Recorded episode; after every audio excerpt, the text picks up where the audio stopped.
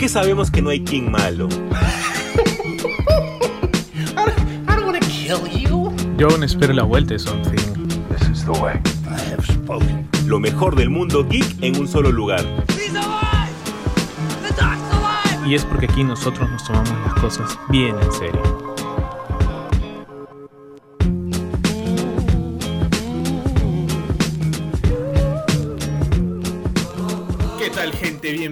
A un programa más de Super God Podcast, el podcast favorito de la cultura geek, la cultura freak, la cultura pop y obviamente también de los muchachos malos o bien llamados pandilleros, ¿no?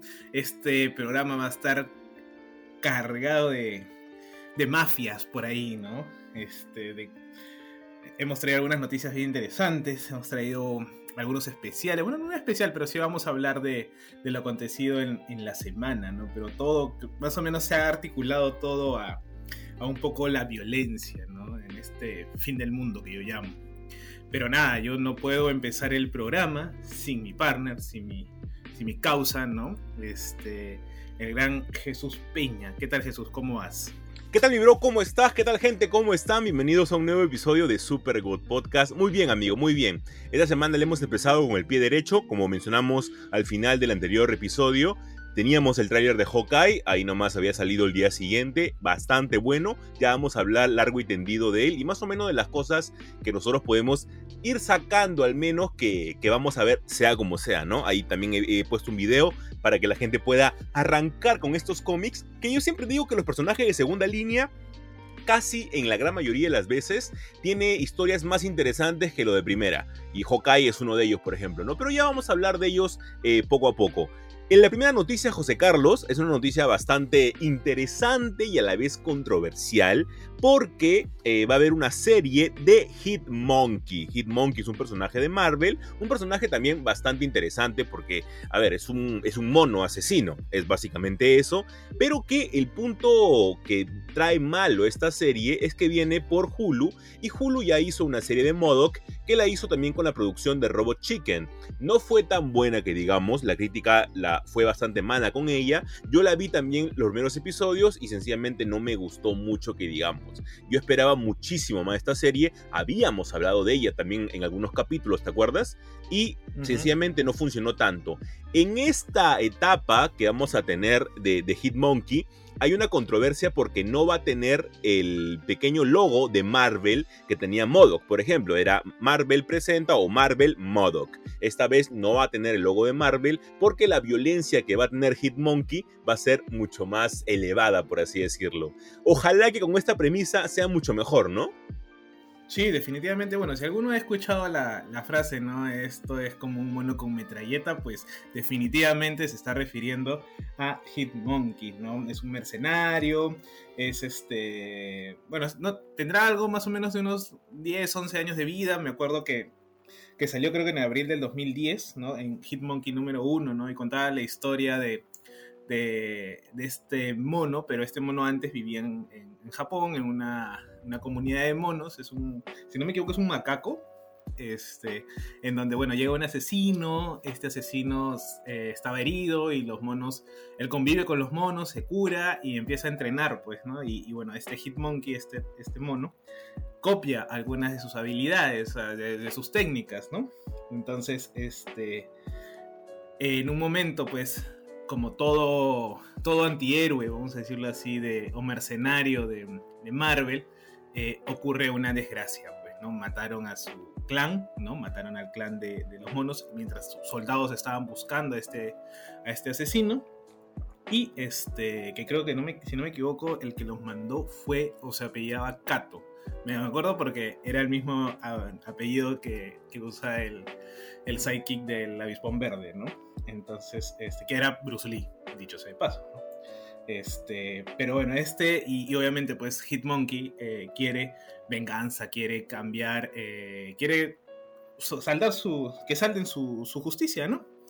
Y en el camino pues te vas enterando pues que, que este Kato había contratado a Bullseye pues también como, como, como una especie de guardaespaldas. Así que se imaginan, pues un mono con, con altas habilidades en artes marciales y en manejo de pistolas, porque recordemos, los monos tienen o pulgares oponibles, pueden agarrar cosas, ¿no?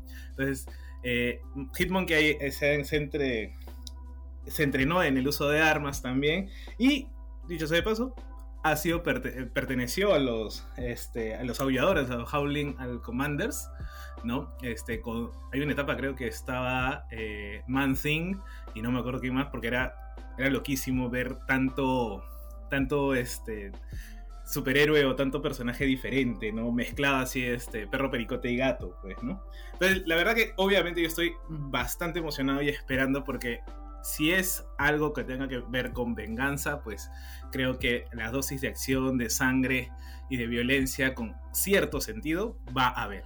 Y eso yo lo estoy esperando, pero, pero así con, con ansias, ¿no? Y que le quiten el logo de Marvel, pues también te garantiza un poco eso, ¿no? De que, de que vaya a, a, respetar un poco su naturaleza, pues, ¿no? Ya no tiene el logo que lo coacciona, pues, ¿no? Sí, claro, yo también creo que también por ese lado es como que un pseudo acierto, ¿no? Al menos yo sí voy a detenerme bastante del hype porque ya con modo como que me dejó un poquito este, decepcionado lo que lo que Hulu hace. Entonces, por ese lado, como que no me da tanto hype. Pero vamos a ver, vamos a ver. El beneficio de la duda a cualquiera. Joseca, por otro lado, tenemos una noticia que a mí ya esto me, me parece algo ya reiterativo por parte de DC, que es una moda por hacerle spin-off a producciones que aún no se estrenan. esta es la segunda, creo. esta es la segunda porque la primera es con Peacemaker. Claro, pero la segunda de Batman, o sea, del, del, de la película que se desprende de Batman, esta es la segunda, creo. Claro, porque primero tenemos la de, la, de Gotham, eh, que es la de Gotham PD. Este, ¿Cómo? Con Gordon, o sea, con James Gordon, el Claro, con James Gordon que tenemos esta serie y luego tenemos esta serie con Colin Farrell en el papel netamente del pingüino, ¿no? A ver, esto de acá todavía nosotros no sabemos, por más que le tengamos un montón de hype a la serie de The Batman, es muy peligroso, ¿no? Porque se puede prestar a que la película no, no este, tenga la aceptación que haya, que haya eh, prometido y que obviamente la gente tampoco acepte de tan buena manera la, la serie. Pero hasta ahora, hasta ahora que hemos tenido el tráiler que acaba de salir hace un día, creo, no vale, gente, no vale. Son, es, exactamente lo mismo con diferente música. Así que no me vengan a decir el nuevo tráiler de Batman. No, no, no, no, no hay ningún nuevo tráiler. El, el, el tráiler que vimos hace un, hace un año sigue siendo el mismo. Eh, y ahora lo que se quiere plantear es obviamente una historia de Oswald Cobblepot, o mejor conocido como nombre completo porque me encanta decirlo, Oswald Cherfield Cowell Este, es un nombre muy, muy aristócrata. Eh, este personaje, lo que se va a contar, aún no está todavía al 100% confirmado, si va a ser una historia de orígenes o una historia netamente de los crímenes que cometió para llegar a The Batman, o si específicamente se va a contar una continuación basado obviamente en lo que vamos a ver en The Batman. Todavía está por confirmarse, ningún medio de comunicación lo ha confirmado al 100% de lo que va a tratar, lo que sí es que ya Colin Farrell ha aceptado. E, por, un lado, asegura mucho el nivel de calidad porque es una serie de HBO. Yo de HBO creo que no he visto ninguna serie que haya sido al menos de mediana para arriba. Al menos por ese lado hay hype. Yo sí me puedo hypear un poquito, José Carlos, con eso.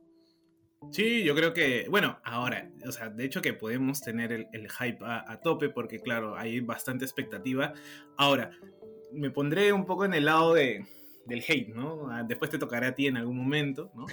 Este, porque la gente siempre quiere al Jesús hater, ¿no? Este, quizás lo único malo que le encuentro a que se desarrolle este, bueno, ya esta segunda spin-off de, del, mundo, del, del, universo de Batman, es que hasta cierto punto, como bien dices, la película de repente puede no ser tan buena como esperamos y tratar de justificar o hacerla mejor con las series, ¿no? No sé si me, si me dejo entender, es como una especie de potenciarla eh, a largo, como decir, ah, ya, pero esta vaina se entendió gracias a las series, cuando la película, siempre lo hemos dicho acá, debería defenderse sola, ¿no? Entonces, quizás es el, caso eh, lo contrario que yo le encuentro, puede que sí, puede que no, eso todavía no lo sabemos, eso será en el futuro y obviamente lo comentaremos acá en el podcast, pero es una, una ¿cómo decirlo?, una posibilidad.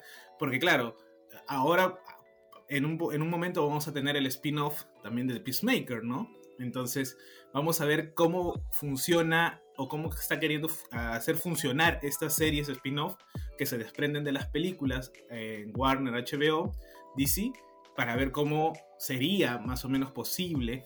De repente con, con, la serie de James Gordon eh, o de Gotham tendríamos un, como lo, dijimos alguna vez acá también creo, un Gotham central, ¿no? Este, ahora con el pingüino, ahí entra la gran interrogante, ¿no?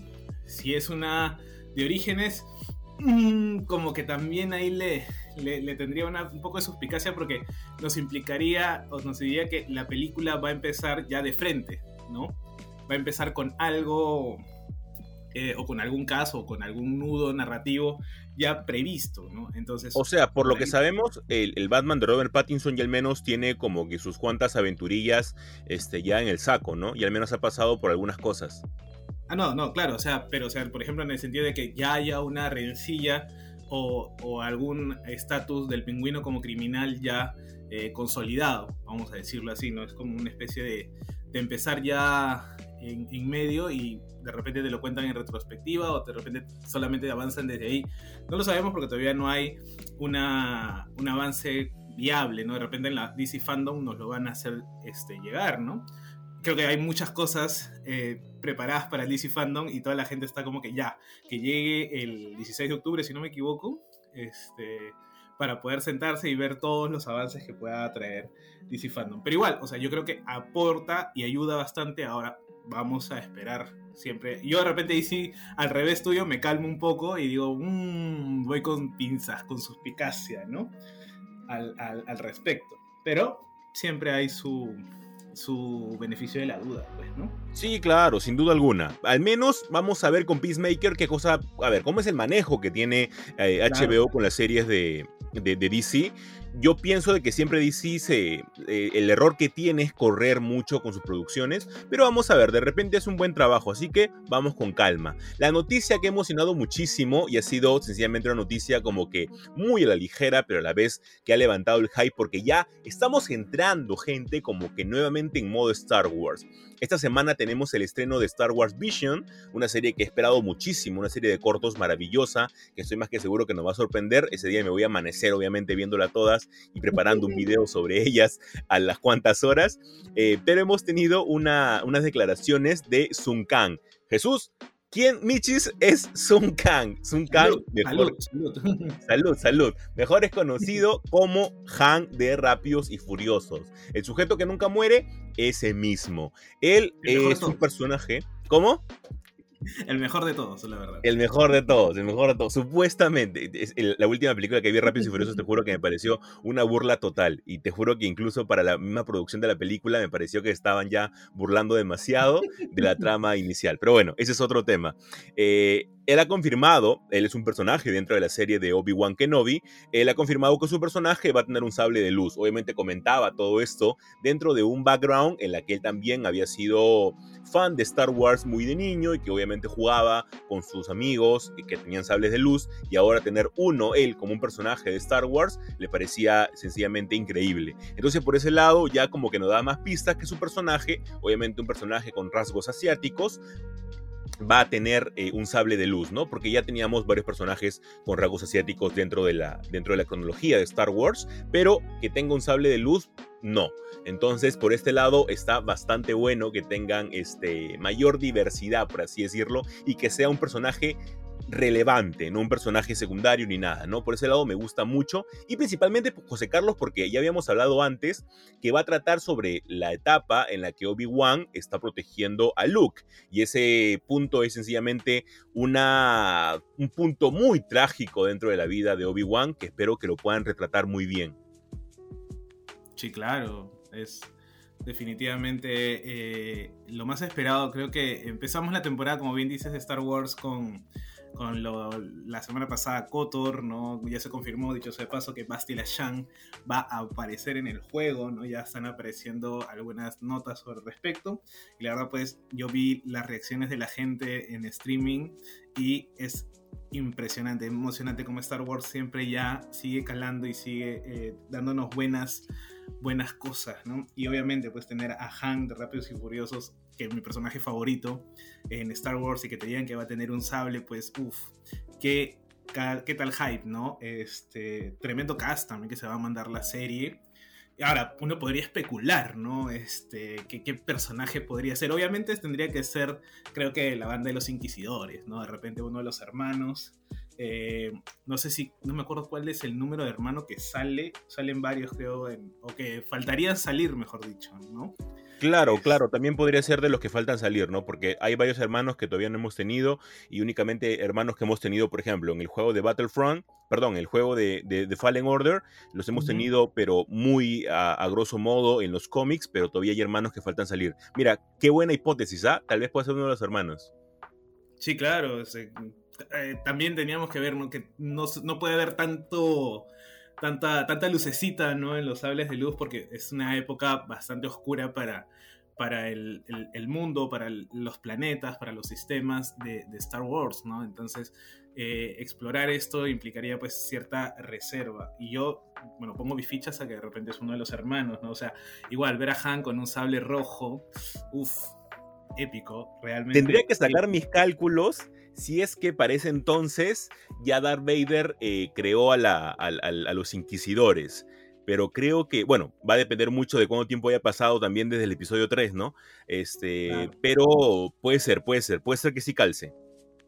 Sí, o, ahora sí, si se manda con que es otro Jedi de perdido, pucha, ya el, internet de repente explota, no lo sé. Pero bueno, eso a mí personalmente me, me emociona mucho. Este, por el personaje más que todo, en realidad, por el actor, que yo le tengo bastante, bastante estima y bastante fan, pues, ¿no? Pero ahí le vamos a ver. Y para terminar, algo que, quizás a Jesús no le ha gustado tanto porque está, está con miedo, está con miedo, pues, ¿no? Sin duda. Este, tuvimos, tuvimos, este... Pero antes, de repente, de hablar de esto, quisiera que tú me hables un poco de la noticia del nuevo libro de Stephen King. Porque la verdad, ese señor es una máquina, como bien dices, y ya está armando, o bueno, que imagino que según lo que vi en tus historias, eh, es parte de, la saga de Bill Hodge, ¿no? Así es, claro, que ahora ya ha mutado y sería, no saga, pero sería el universo de Holly Gibney, ¿no? Claro, ya, ya él mismo tiene un, universo dentro de toda su, producción, varios universos, ¿no? y más o menos se, ha dicho algo el, señor Esteban Rey. A ver, únicamente como para cerrar el tema de Locan Key, que es algo muy, muy rápido, el tráiler no me dijo mucho que digamos, y a mí ya lo he dicho varias veces, y perdón gente, yo, yo juro que yo lucho con, contra ser hater o algo por el estilo, porque no me gusta. Hashtag. pero juro que, juro que odio ser hater de algo porque soy, soy el que más reniego, pero a mí la, la primera temporada de Locan Key no me gustó mucho y sé que voy en contra tal vez de muchos que sí les gustó y lo respeto totalmente, pero sea como sea, tengo que compararlo con el cómic. El cómic a mí me parece glorioso, pero, pero, pero, en el tráiler este, de la segunda temporada, al menos se ve como que un mayor uso de la corona de sombras. La corona de sombras es una apertura a una de las llaves que es importantísima y que en el, en el cómic fue una, un pequeño arco monstruo y espero que esta, en, esa, segunda temporada que se viene este, para octubre la puedan trabajar más. Le tengo mucha fe a lo que se pueda venir porque el presupuesto no falta, únicamente es cuadrar bien la historia y que se pueda explotar mejor a los personajes y principalmente a las llaves, que al menos por el tráiler va, va, a ser muy, muy posible. Por el lado que justo comentaba José Carlos, sí, hoy día en la Bloody Scotland, que es una convención obviamente sobre género de terror eh, dentro de la literatura, Stephen King dijo y mostró encima que e, es, o sea, Stephen King sin saberlo es súper marquetero, porque mostró las, las, las hojas en la que ya estaba trabajando en su próxima novela, que obviamente va a tratar acerca de Holly Givney y específicamente el el coronavirus va a tener un papel muy importante dentro de esta historia. Yo puse en mis, en mis historias el cobijas porque te sale después la barra abajo de los centros de vacunación. sí, claro, y te pone eh, para, para, información mayor al coronavirus, eh, checar tal web. Entonces no quería eso, pues yo puse el cobijas.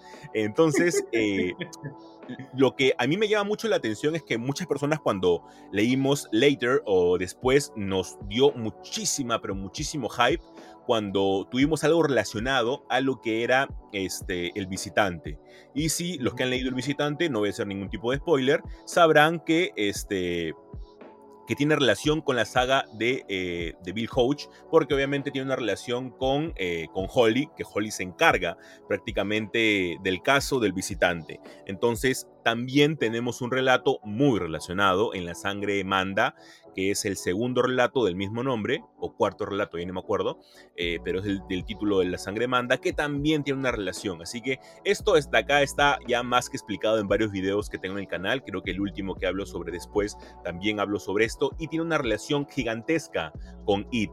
Así que ya nosotros estamos más que hypeados que varios de estos personajes que nos han introducido en La Sangre Manda y en Later puedan tener un papel mucho más estructurado en, la próxima, en el próximo libro de Stephen King, en la que va a salir Holly, ¿no? Que Holly tenga relación con estos personajes. Así que estamos más que hypeados con esto porque es un universo que vale mucho la pena y realmente el personaje de Holly es un personaje que se hace amar de una manera muy rápida y es un personaje espectacular.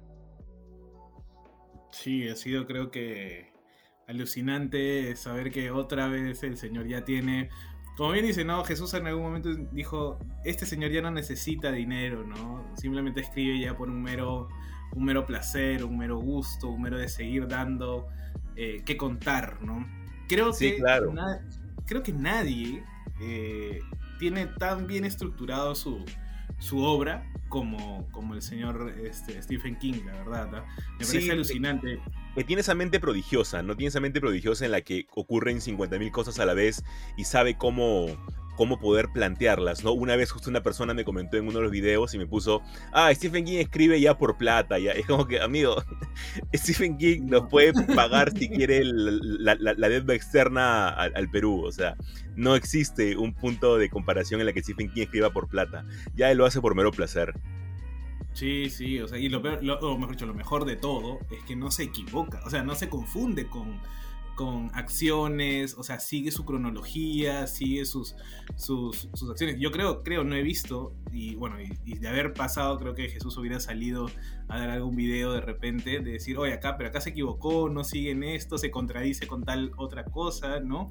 Y, y al parecer, pues, no, no sucede eso, como entre comillas podría pasarle a cualquier escritor eh, de, una saga tan grande o de tantos libros, ¿no? Este, o, bueno, lo vemos inclusive en algunos, en algunos animes o lo hemos visto en, por ejemplo, en Dragon Ball, ¿no? Entonces, ese tipo de, acciones el señor lo tiene bien estructurado. Yo imagino que su estudio donde, donde trabaja pues tiene infinidad de, de esquemas y de papelógrafos en donde dice, bueno, acá, acá ocurre esto, esto, esto, para no contradecirme cuando quiera escribir esto y si por ahí falta algún evento eh, para desarrollarlo más, lo mete en la siguiente novela, qué sé yo, un, todo, todo un... A, a él le, le, le, le, vacilaría tener un Jarvis, de así de Iron Claro, Man, así, y es más, sin llegar muy lejos, lo tuvimos eh, con, con, La Torre Oscura. Luego del accidente que él tuvo eh, y quiso regresar a La Torre Oscura, le costaba trabajo recordar obviamente la infinidad de personajes que había creado, las locaciones, lo que había sucedido, todo, ¿no? Y ahí sale el libro de Concordancias,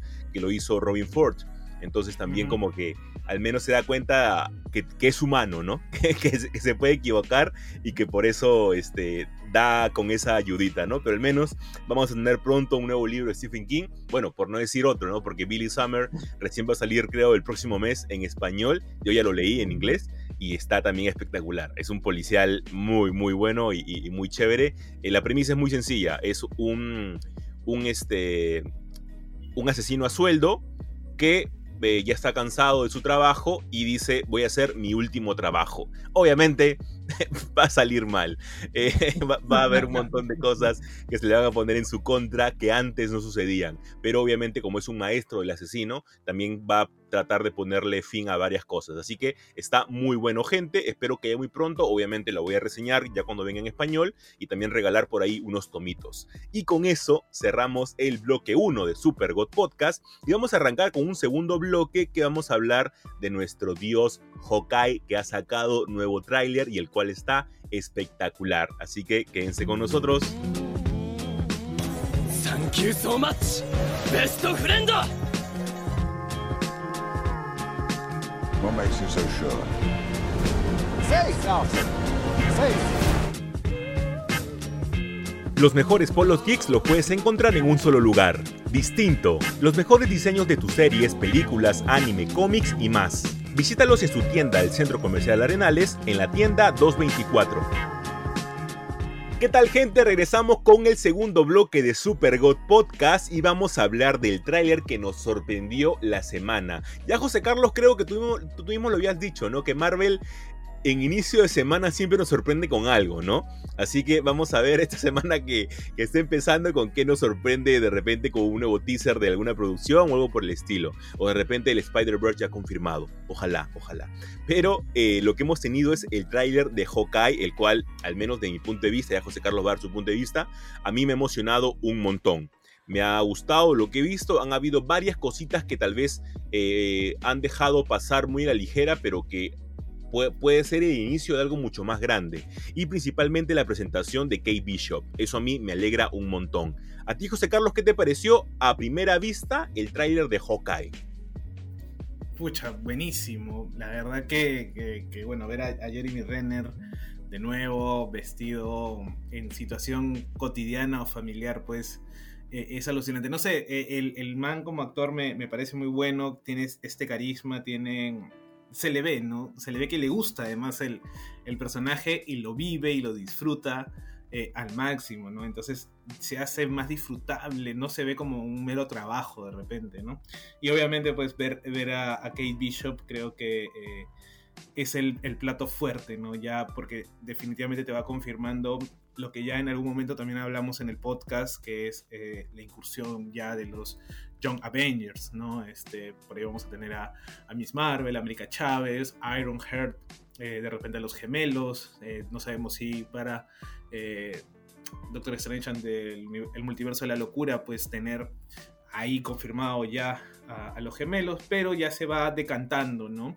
Y obviamente pues hacer alusiones a la etapa de Matt Fraction con David Aja, pues quienes lo, la hemos leído, quienes la hemos disfrutado, quienes hemos, eh, nos hemos encariñado más en el personaje con, con esta etapa, pues eh, ver alguna, ver sobre todo a Lucky, ¿no? Este, al perrito tuerto, ¿no? Que, que, que salvado en las primeras etapas, en los primeros números, creo, de, de la etapa de Fraction.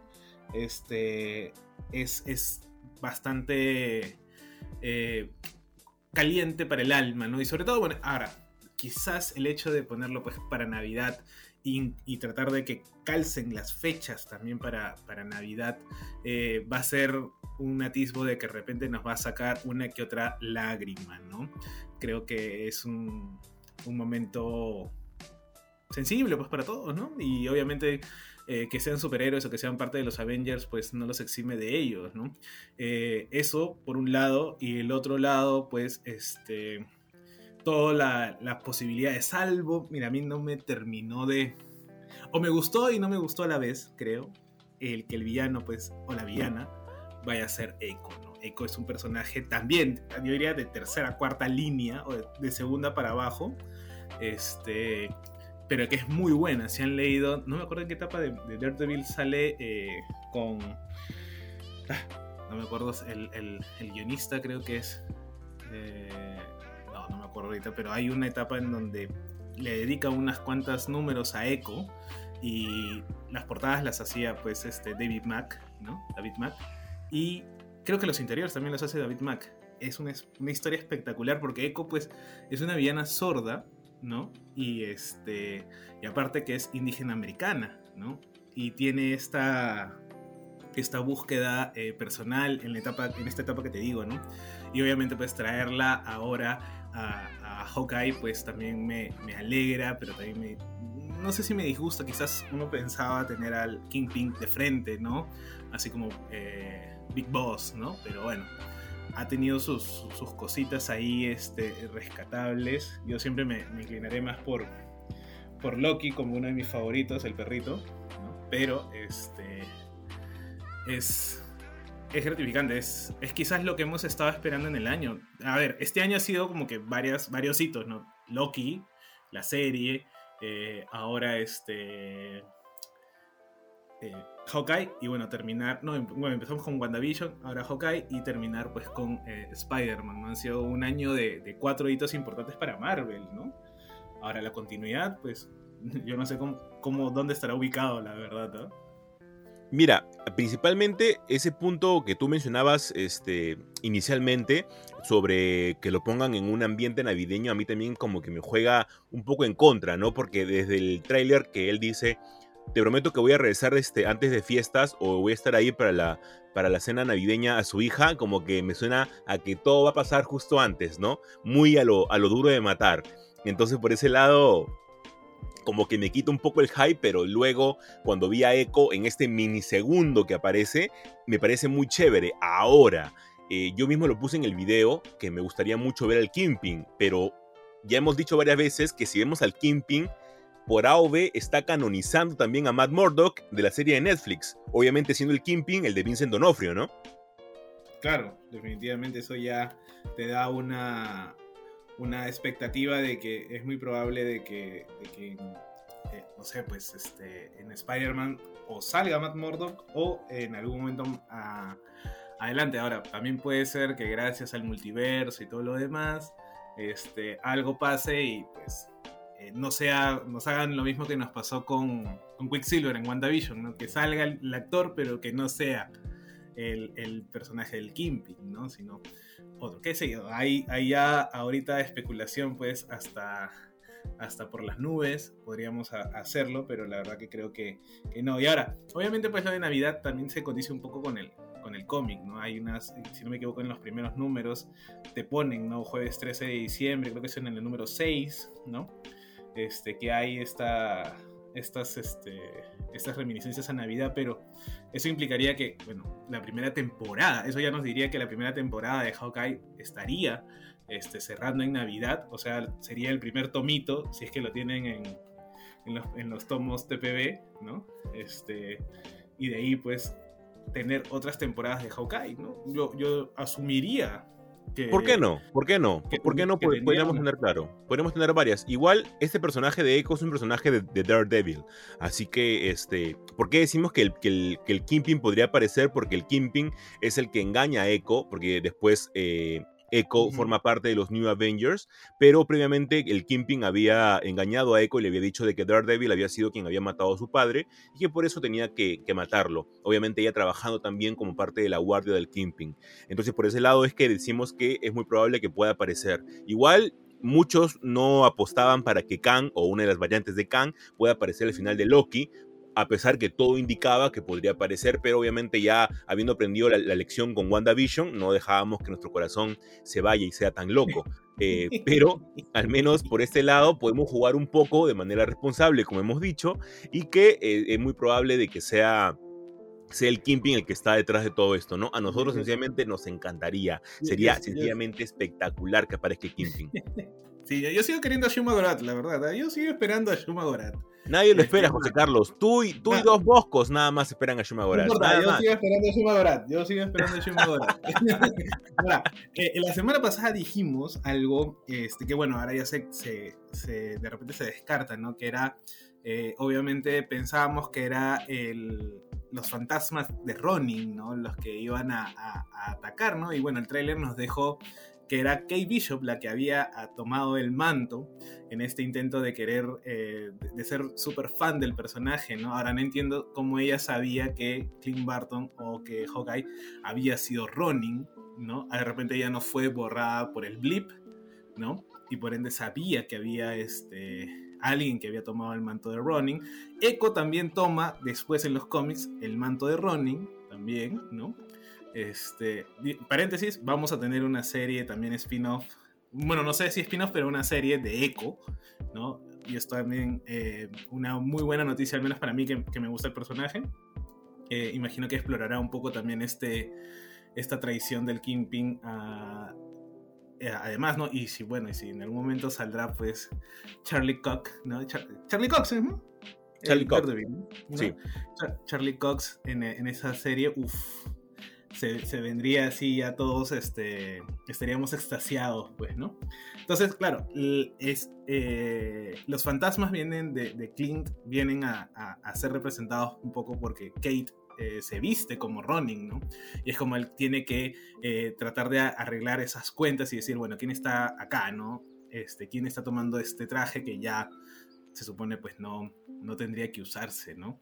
Entonces eso, eh, por ahí, ¿qué más? A ver, del, del, mismísimo tráiler. Eh, bueno, sale la hija de los Rousseau, ¿no? De nuevo, ya crecida, ¿no? Ahora, la mamá de Kate Bishop también sale, ¿no? Eh, claro, que esta vez en los cómics era el padre el que tenía mayor, mayor, este, mayor papel. Sí, claro, entonces ahora viene la mamá de Kate Bishop, ¿no? Que es Vera Farmiga, que es que de por sí ya muy querida. Sí, claro, o sea, y bueno, se sigue confirmando, pues, ¿no? De tener una variedad de actores de otras áreas solamente hace que Marvel crezca, que Marvel tenga mejor nivel actoral, lo que ya varias veces lo hemos comentado acá, ¿no? Entonces ahí entran como que dos, dos flancos, vamos a decirlo así, pues, ¿no? Uno con Echo y posiblemente el Kimping y otro la mamá de Kay Bishop, porque obviamente como mamá asumo que no dejará de que su hija pues se meta en problemas, ¿no? Claro, porque cabe mencionar que la familia Bishop es muy adinerada dentro del, universo de los cómics y que obviamente Kate es como que la oveja negra, ¿no? Es la que eh, no quiere esta vida de lujo, sino al contrario claro, es la rebelde y la que quiere hacer todo el contrario, ¿no? En los cómics a ella la conocemos dentro de, los Young Avengers cuando ella conoce a la formación inicial de los Young Avengers, la cual únicamente era el, joven Khan, este, como Iron Lad, eh, la conformaba eh, Wiccan antes de llegar a Speed, porque recordemos que Speed recién lo conocemos al final de toda esta saga de 12 números. Eh, tenemos a Patriot y tenemos a Hulking. ellos eran los únicos cuatro que formaban este grupo y obviamente va con la premisa de por qué únicamente hay hombres en este grupo. Y luego este, va obviamente se va nutriendo mucho más este grupo y incluso el encuentro que tiene ella con, con, con Hawkeye es luego de la resurrección de Hawkeye, luego de los eventos de House of M, cuando Hawkeye era eh, Capitán América. Entonces esto de acá en los cómics sucede en una manera muy épica, porque es un punto en la que Clint estaba bastante mal, incluso él cuando va a buscar a, Scarlet Witch, eh, que es una parte de los New Avengers, y tiene relaciones con ella en el Cairo, en una parte de Egipto, no recuerdo muy bien, que es sencillamente unos números preciosos. Eh, él está bastante deprimido por esta pérdida y como ella ahora es como que una persona desconocida para los Vengadores. Es muy buena esta etapa, gente, que, que la, puedan leer como que junta, ¿no? Los Young Avengers junto con eh, The New Avengers. Es sencillamente espectacular. Luke Cage como uno de los líderes es buenísima. Black Power siempre, obviamente. José Carlos, esta semana terminó un anime, pasando otro tema de repente, eh, terminó un anime que ha sido muy querido por todos y que tú aún no ves. ¿Qué está pasando? Mentira. a ver, a ver. Voy a ver el capítulo 3. no, pero eso no vale, eso no vale, pues. pero, la verdad que para, para tres capítulos eh, Qué buena, qué buena, qué buena. El primer capítulo nomás es una joya, personalmente, ¿no? Diría. Un capítulo. Es, una joya el primer capítulo, ¿no? Sobre todo ese, ese final. Bueno, ya podemos decirlo, ¿no? Creo que la gente también lo ha visto, ha visto tus historias, ha visto tu video también, de que has estado, eh, cómo has resumido un poco eh, este, este fenómeno, porque, bueno, me imagino que la gente ya sabe, pues, que hay temporadas de animes, pues, ¿no? Y ahora ya estás empezando a cerrarse eh, creo, algunas temporadas para este, esperar a las, a las siguientes, ¿no? Y obviamente estamos hablando, pues, ¿no? De Tokyo Revengers. O, como por ahí escuché y leí, el Isekai para niños malos, ¿no? Pero no es un Isekai realmente, es un... Claro. Eh, eh, es, es, un Isekai porque, bueno, hay esta idea de viaje en el tiempo, ¿no? Este, pero no es a otros mundos, pero... Este... Y, y, y que que quizás uno podría decir, uy, viajes en el tiempo, saltos temporales, no, no puede ser, la van a hacer mal, ¿no? O van a contradecirse en muchos aspectos, pero la verdad, a tal cual hasta donde yo voy viendo y más o menos un poco lo que he estado eh, leyendo por ahí, eh, me parece que es una mezcla, o mejor dicho, tiene mucha influencia de lo que sería el efecto mariposa también. Exacto, exacto. O sea, es un punto de viajes en el tiempo muy facilista. Te pone el viajes en el tiempo de manera muy sencilla. Te dice, ok, tú eres el conector, viajas en el tiempo. El tiempo igual sigue corriendo. Eso significa que si tú te quedas en el pasado 10 días, cuando regresas a tu presente, igual va, a, de haber pasado 10 días desde que tú viajaste. Es súper simplista, no se complica mucho con las cosas, salvo en el último arco que estamos viviendo actualmente en el manga, que han habido ciertas cositas que hemos descubierto que son relativamente nuevas, pero que no es tanto determinante para la historia. Como dije yo en el video, tú te olvidas totalmente rápido del viaje en el tiempo porque es básicamente lo que hace Takemichi, un personaje odiado y amado a la vez por, por los fans de Tokyo Revengers, que eh, las repercusiones que va a tener, porque aquí está el punto fundamental, aquí no es como un Martin McFly que tiene que hacer que sus padres puedan conocer, este, se, conozcan para que él pueda nacer, aquí la complicación es aún mayor porque te plantea el hecho que varias acciones conllevan a una acción en el futuro, no únicamente una en particular.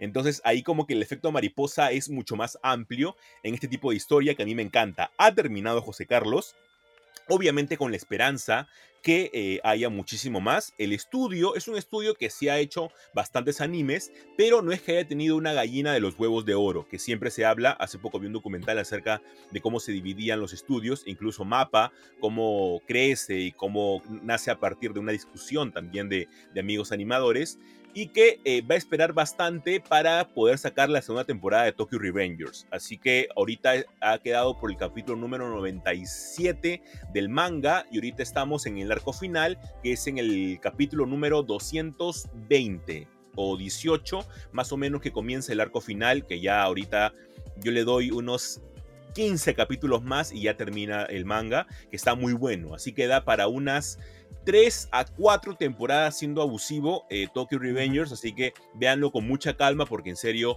tiene todavía para rato, pero lo que ha demostrado José Carlos es que ha animado mucho a las personas con esta historia que agarra factores que son ya antiguos, pero de una manera trabajada muy buena. Sí, o sea, creo que eh, me parece muy paja que ha utilizado el, tópico de las pandillas.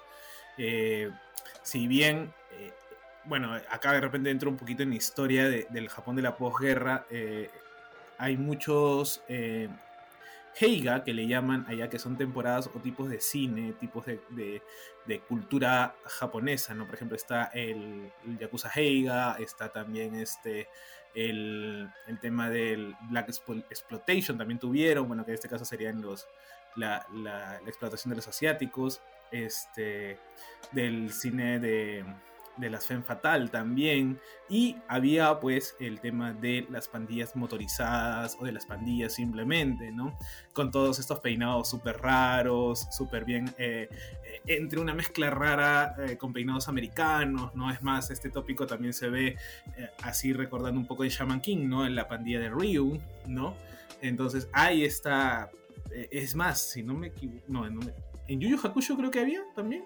También, claro, claro, sin duda. Entonces siempre hay, siempre está este, estos, este, este tópico de los yaquis, si no me equivoco. Este, los, los yaqui, porque es doble I, ¿no?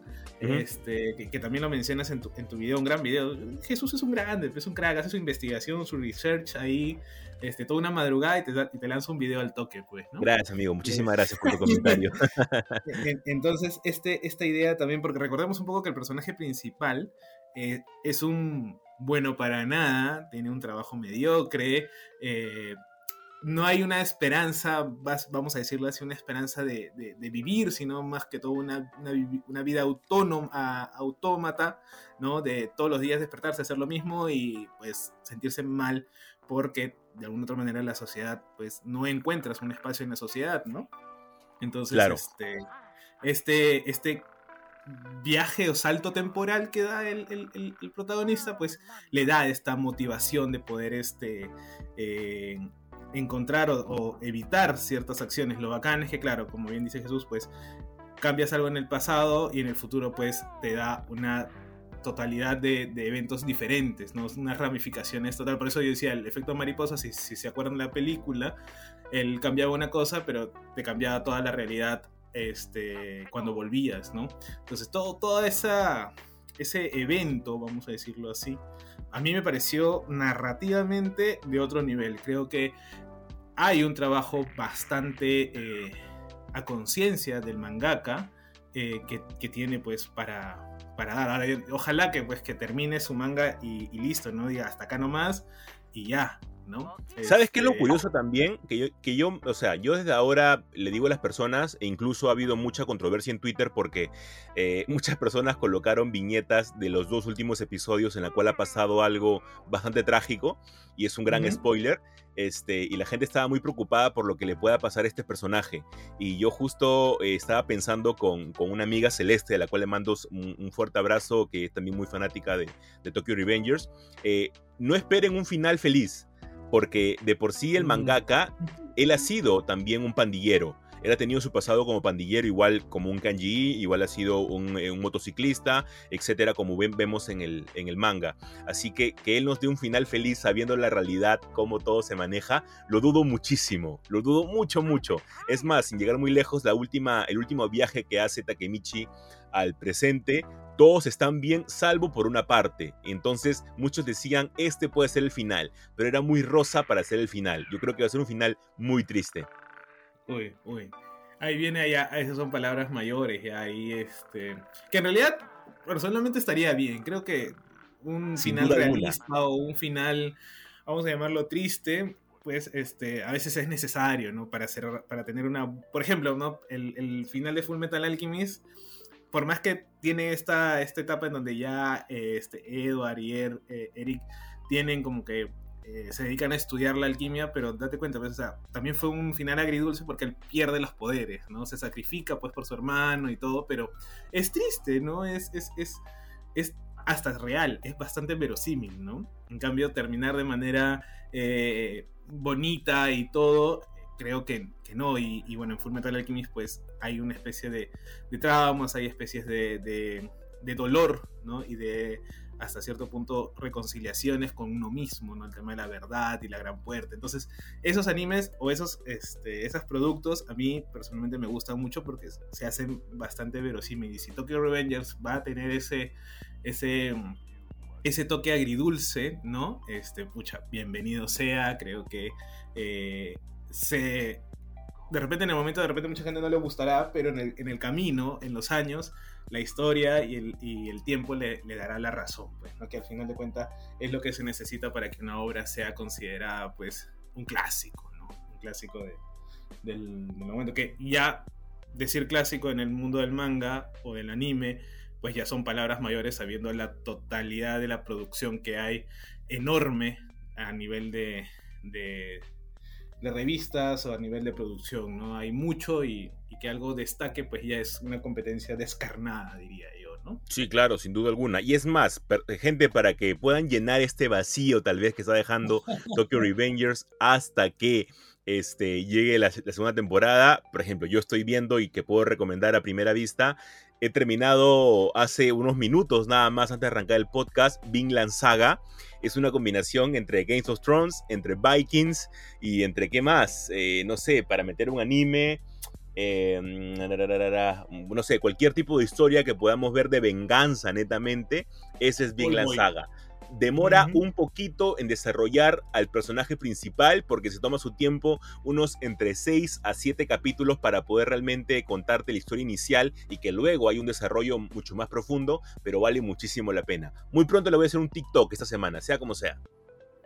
Pucha, voy a tener que bajarme TikTok para también ver esos, esos, esos videos. Porque por favor, por favor, por, ahí, ahí, hay carnecita pura en el TikTok, ¿ah? ahí no, no todo estoy colgando en, en Instagram entro a TikTok y me quedo tres horas, creo, ahí viendo. ¿ah? Sí, lamentablemente es así. Yo también estoy que lo agarro con mucho cuidado TikTok porque es muy adictivo. Pero bueno, gente, con eso terminamos el segundo bloque. Ha sido un bloque bastante nutrido. Hemos ido de Estados Unidos a Japón, pues, eh, en cuestión de minutos. Y la verdad, pues, yo voy a seguir terminar de ver ya Tokyo Revengers para, para poder este, esperar ya la continuación. Imagino que también me pondré a leer el manga. A veces me da una pereza leer, leer los mangas. Te va a jalar, sea como sea, cuando termines el anime, te va a jalar leer el manga. De manera instintiva. Sí, o sea, im- imagino que sí, pero yo, yo a veces no, no te entiendo a ti cuando, si ya sabes lo que va a pasar, ¿cómo puedes seguir emocionándote? Ah, es por el nivel de animación, básicamente, y eso lo aprendí con One Piece. Con One Piece, por ejemplo, hoy día presentaron a un nuevo personaje, este, que ya lo, yo lo esperaba bastante dentro de la saga de Wano, y este, me emocioné porque ya la veo como que animada a ella, ¿no? Entonces, por ese lado, más que todo por el nivel de animación. Y obviamente, como ha pasado también bastantes meses, ya como que me sirve como recordaris, ¿no? Ah, claro, también. ah, esto pasó ya. todo- Bueno, sí. Claro, digo, ah, esta vaina pasaba, ¿verdad? Por esto, por esto y el otro, ¿no? Y también como que meten sus cositas a veces que son interesantes. Por ejemplo, en el último arco de Wano, el cántico que hace Luffy cuando llega Jinbe, los fanáticos de One Piece me entenderán, cuando llega Jinbe nuevamente a encontrarse con ellos, ese cántico en el manga no lo tenemos. Cuando dice, bienvenido Jinbe, la tripulación, y comienza a cantar obviamente en japonés, ¿no? Esta parte no la tenemos y obviamente la Toei lo ha incluido, que es sencillamente caldito de gallina para el alma. Pero vamos a ver lo que tenga que ofrecer más adelante. Como decía José Carlos, con esto cerramos el bloque 2 de Super God Podcast y arrancamos con un tercer bloque que es un especial muy pero muy bueno. Así que quédense con nosotros. Alright, I'll give it a try. No. Try not. Do. Or do not. There is no try. The Comic Crusade. Obtén lo mejor de Marvel, DC, Image y lo mejor de todo el mundo de los cómics y mangas siguiéndolo en sus redes sociales como The Comic Crusade. Cree en el cómic.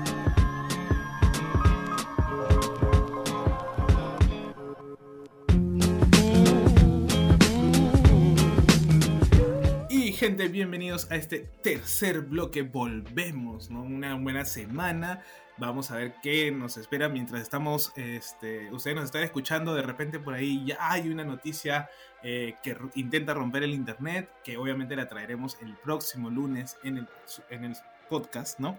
Y ahora hay algo que, este, bueno, yo quise, ¿no? Este, ponerlo porque me parece que es un tema o es un, un especial un tópico que, que nos gusta mucho, pero de repente no sabemos a veces encauzarlo, ¿no? Es más, hace poco, bueno, hace unos años, ¿no? Tuvo como una especie de, renacer, ¿no? Gracias a los Juegos del Hambre. Y que obviamente estamos hablando, pues, de los Battle Royale, ¿no? Esta, este tópico, porque creo que ya es un tópico dentro de la, de la cultura, ¿no? El, la cultura pop, de la cultura inclusive desde eh, el país asiático. Eh, es este, vamos a decir, juegos de supervivencia, pues, ¿no?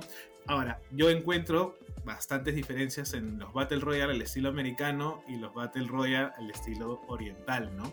Eh, creo que inclusive hay un videojuego también que creo que se llama Battle Royale, ¿no? En los videojuegos también hay esto.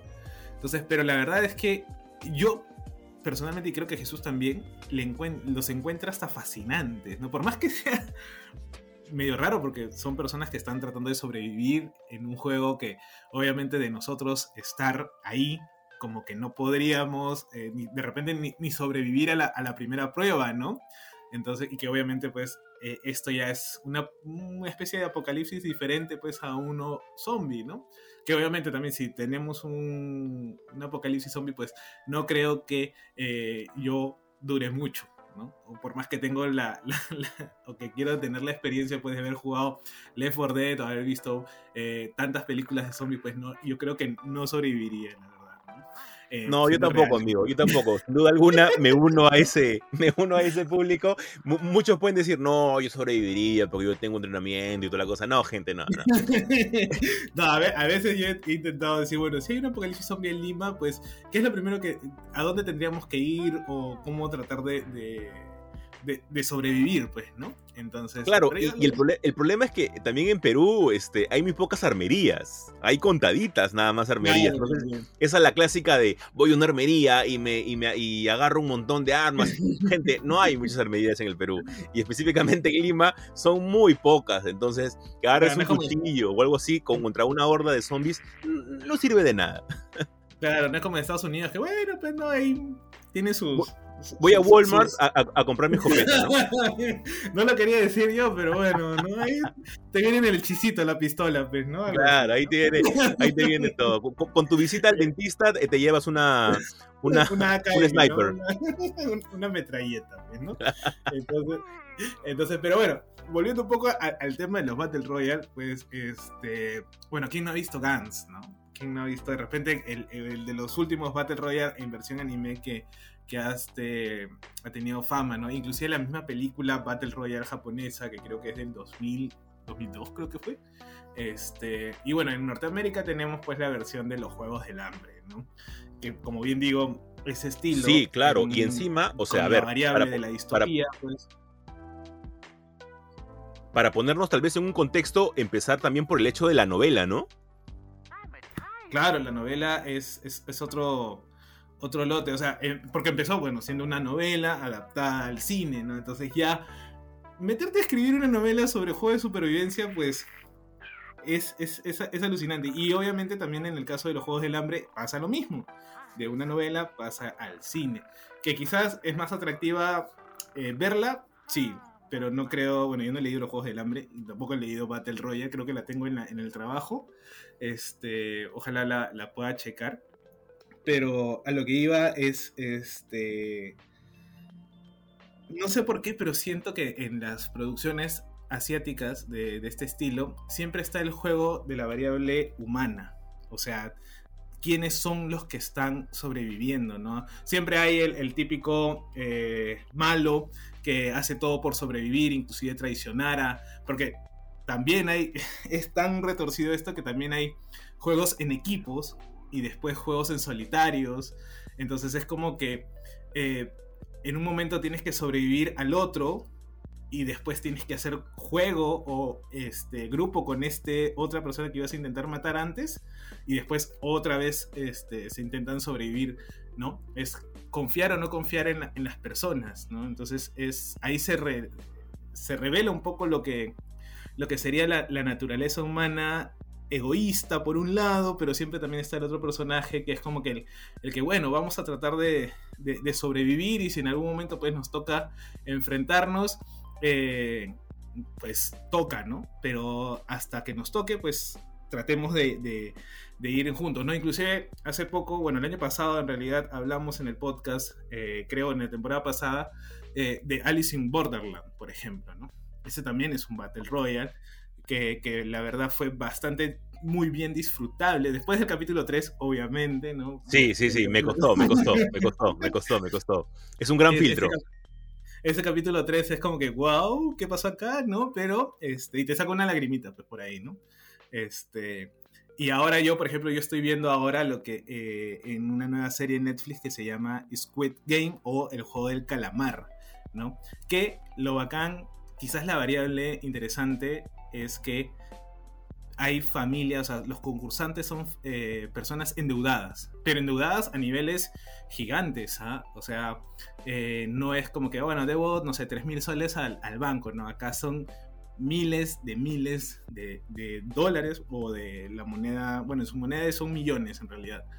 Entonces, gente que ya está hasta el cuello de qué hago, y pero que tiene una variable humana pues también bastante chévere. Hay un viejito que es uno de los personajes que me gusta mucho, ¿no? Este, que también, por ejemplo, él dice, bueno, yo, yo me siento vivo haciendo eso porque ya me voy a morir igual, ¿no? Entonces, por eso acepté entrar. Pero es, es este cuestionamiento de, o que te interpela, ¿no? Si lo ves de, de manera eh, bastante a conciencia, te interpela sobre cómo somos nosotros mismos como, como seres humanos y cómo de alguna otra manera también estamos jugando a sobrevivir en, en la actualidad. No de la misma manera, pero este, a, nuestro, a nuestro estilo, ¿no? Yo, yo al menos Claro. lo pienso así, porque obviamente yo soy anticapitalista, pues, ¿no? No, no, no, claro, en, en- en- en ese sentido, en ese sentido, repito, en ese sentido te, te doy la razón. Únicamente en ese sentido. Este, porque, a ver, el- el- la, la novela que decía José Carlos justo de- del nombre Battle Royale, o en japonés Bateru Royaru, eh, sería, es En japonés básicamente... está bien. En japonés, obviamente, en japonés, es bastante buena, que luego se adapta el manga y luego salen las películas que también son bastante buenas. Y acá, la, a ver, la, historia, muy aparte del Battle Royale, que es de por sí el todos contra todos, en el mejor sentido de las palabras, eh, en este punto es que buscan obviamente a un soldado bastante bueno para una guerra que está, eh, que está ahorita Japón. No te pone mayor contexto acerca sobre qué guerra, sobre contra quiénes, ni nada. Pero eh, en una promoción que justo está yendo a un paseo, encierran a todos los este, estudiantes de, de esta promoción y le dicen que únicamente tiene que haber un ganador y es cuestión de matarse entre todos. Aquí todos los deseos del inadaptado, del popular, de la popular, de la chica que hacía trabajos de dudosos después de la escuela, todos salen a, relucir sus pasados oscuros para eh, poder sobrevivir. Y obviamente al hecho que te, digan que, vas a, que tienes que sobrevivir, saca tal vez lo mejor de ti o lo peor de ti. Y ese es el punto que justo José Carlos mencionaba, que los Battle Royale son tan buenos. Yendo al punto de, de las recomendaciones para que ustedes se metan netamente a los Battle Royales, yo recomiendo mucho que la que dijo José Carlos, que es Alice in Borderland muy buena, muy, muy bien llevada. Se acaba de licenciar ya en español el manga, por si lo quieren leer ahí. Que los personajes este, tienen como que una mayor profundidad que no te puede permitir tal vez eh, la serie, pero al igual son muy bien llevados. Eh, que después del capítulo número 3, como dijo José Carlos, tiene una historia muy bien llevada, muy bien llevada y que cada capítulo hay un misterio. Y eso es lo que me gusta, que nunca te deja con el misterio eh, elemental que es el hecho de quiénes son los que están controlando y ni quiénes están detrás y por qué uh -huh. hacen esto y qué es lo que quieren. Sino te dan como que más misterios y en lugar de eso darte cólera o decir, por el amor de Dios, dame respuestas, te causa sencillamente mayor intriga para poder seguir viendo la historia. Y por ese lado me parece excelente. Luego, por el lado tal vez de, de las películas convencionales o las películas gringas, obviamente hemos tenido eh, los Juegos del Hambre, que es tal vez la, la, el mayor ejemplo de un Battle Royale bastante elaborado. Eh, también hemos tenido algo muy parecido a Maze Runner, eh, que es como que una corriente que sale a partir de, de ahí. La película que tuvimos con, con, Takeshi Miike, no recuerdo si él la hizo, que es As the Gods Will, que, claro, también, claro, eh, que también es básicamente un Battle Royale, que es un estudiante que lleva una vida totalmente aburrida eh, cuando la cabeza de un maestro de la nada explota y obviamente todos sus, sus amigos se ven inmiscuidos en un juego bastante macabro para poder sobrevivir. También es básicamente un Battle Royale bastante entretenido. Y creo que sí, creo que está Kashi Miike. Tú, José Carlos, por tu sí. lado, ¿cuál podrías recomendar? Eh, bueno, yo Gans, Gans me parece que también es un Battle Royale eh, con sentido, no, no tanto al, al, al, tema de... Ah, porque dicho sea de paso, algo que hay que destacar en el Battle Royale es la creatividad de los juegos, ¿no? Este, hay, por ejemplo, en el que menciona Jesús, ¿no? Es At the God's Will, que la hace Takeshi Miike, que obviamente también es un manga, eh, hasta ahorita no lo encuentro cómo, cómo está en, en, en japonés, eh, porque supuestamente también iba a haber una segunda parte de, del, de, la, de la película, pero bueno, se nos murió. Ah, no, Takeshi Miike se murió. Sí, Takeshi Miike se murió. Este... No, sigue vivo. No. Ah, no, este, ¿quién se murió? Kim Ki-duk. Kim Ki-duk es el que te ¿no? Ah, no, Miike sigue vivo. Bueno, ojalá que en algún momento siga haciendo la, la, la, segunda parte de la película porque justo se queda en un, en un punto en donde eh, ya vamos a descubrir quién, quién había iniciado estos juegos, ¿no? Este, que, colegiales, ¿no? Este, la creatividad. Normalmente en Japón tienen esta idea de los juegos infantiles. O sea, eh, por ejemplo, en el, el, de, God Will está el Daruma, está el, Kuma, que es el, oso de la, verdad, ¿no? También están los marinecos, ¿no? Cosas que son como que parte de la cultura popular. Es como decir un Battle Royale jugando, pues, Encantados, o Los Siete Pecados, o de repente, eh, ¿qué más, no? Este, Bata, si alguno ha jugado Bata en su momento, o Kiwi, ¿no? Este, ese es lo bacán que yo eh, también encuentro. Y yo diría Gans, también diría este. ¿Cuál es este anime que vi? Ah, Fate slash Zero también es un. un este. ¿Qué tal esa? Todo el mundo me lo ha recomendado. Bueno, es muy bueno. O sea, mm, ya, a ver. La animación diría que no es tan, tan buena. Pero, o sea, dándole un poco de, de- de- de tiempo, como que te acostumbras. Tampoco es tan mala como los siete pecados capitales, por ejemplo, ¿no? ese ya sí. ese no tiene perdón de Dios tampoco, ¿no? Es como, amigo, mi hermano dibuja mejor, ¿no? Este, pero Fate me pareció mm, una buena historia. Creo que no es genial, pero es entretenida. Creo que está en Netflix, ¿no? Está, creo que en Netflix. La voy a ver, la voy a ver. Ya, ya he terminado Vinland Saga, así que ahorita, ahorita creo que voy a ver este eh, esa que me dices. Fate, Fate. No, Sword, no, Sword Online no es este. No, ese es SAO. Es esa. Que, que este, también es básicamente un Battle Royale, porque te, te metes a un videojuego en la que tienes que Ajá. encontrar, obviamente, el santo grial, por así decirlo, con Kirito, y que eh, igual te mechas con todos. Claro, o sea, eh, ya ahí es un todos contra todos, ¿no? Quizás lo, lo bacán o lo que yo rescato un poco en, en los Battle Royale es eh, el tema de- del juego en equipo también, ¿no? Y que después, pues, tienes que, que mecharte en- con ellos, ¿no? Eh, después, ¿quién más? A ver, este... Ya mencionaste... Ah, el cubo. Por ejemplo, me parece que el cubo también es un Battle Royale al estilo gringo, norteamericano, en donde también bueno, ellos reducen tanto el Battle Royale que es como a la confianza, no confianza, ¿no? Eh, de las, del- del tema de supervivencia, ¿no?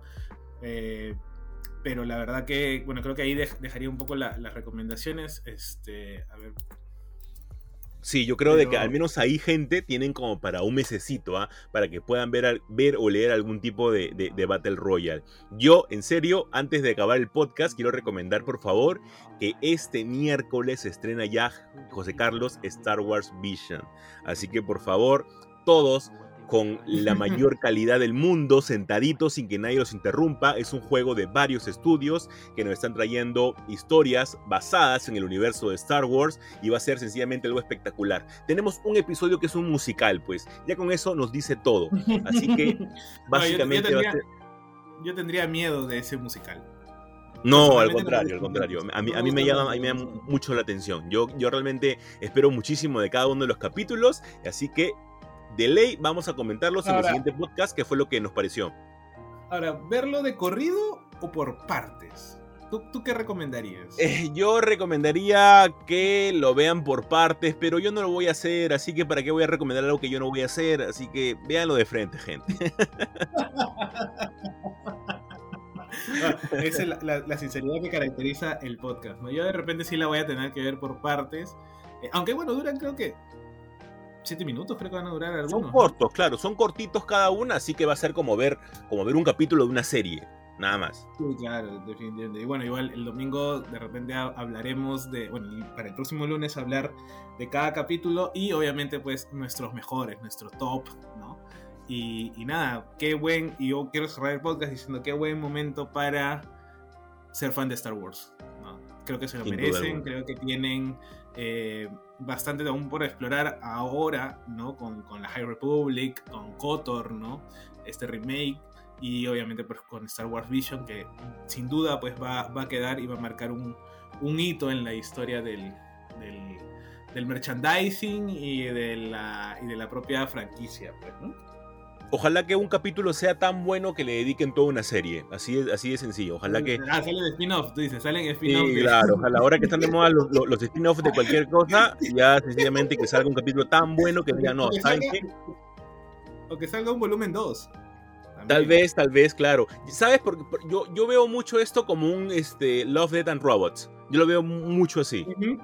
Sí, claro, creo que estas series Entonces, antológicas... por, por ese lado, como eh, se que, prestan como que me para- jala mucho el, el ojo por, por, por ver lo que los estudios han tratado de hacer. Y con eso, José Carlos, cerramos el episodio de Super God Podcast. Muchas gracias, gente, por escucharnos y nos escuchamos la próxima semana. Chau, chau, gente.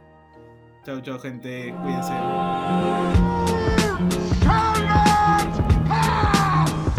Es que sabemos que no hay King malo. Yo aún espero la vuelta de Something. This is the way. I have spoken. Lo mejor del mundo geek en un solo lugar. He's alive. The alive. Y es porque aquí nosotros nos tomamos las cosas bien en serio.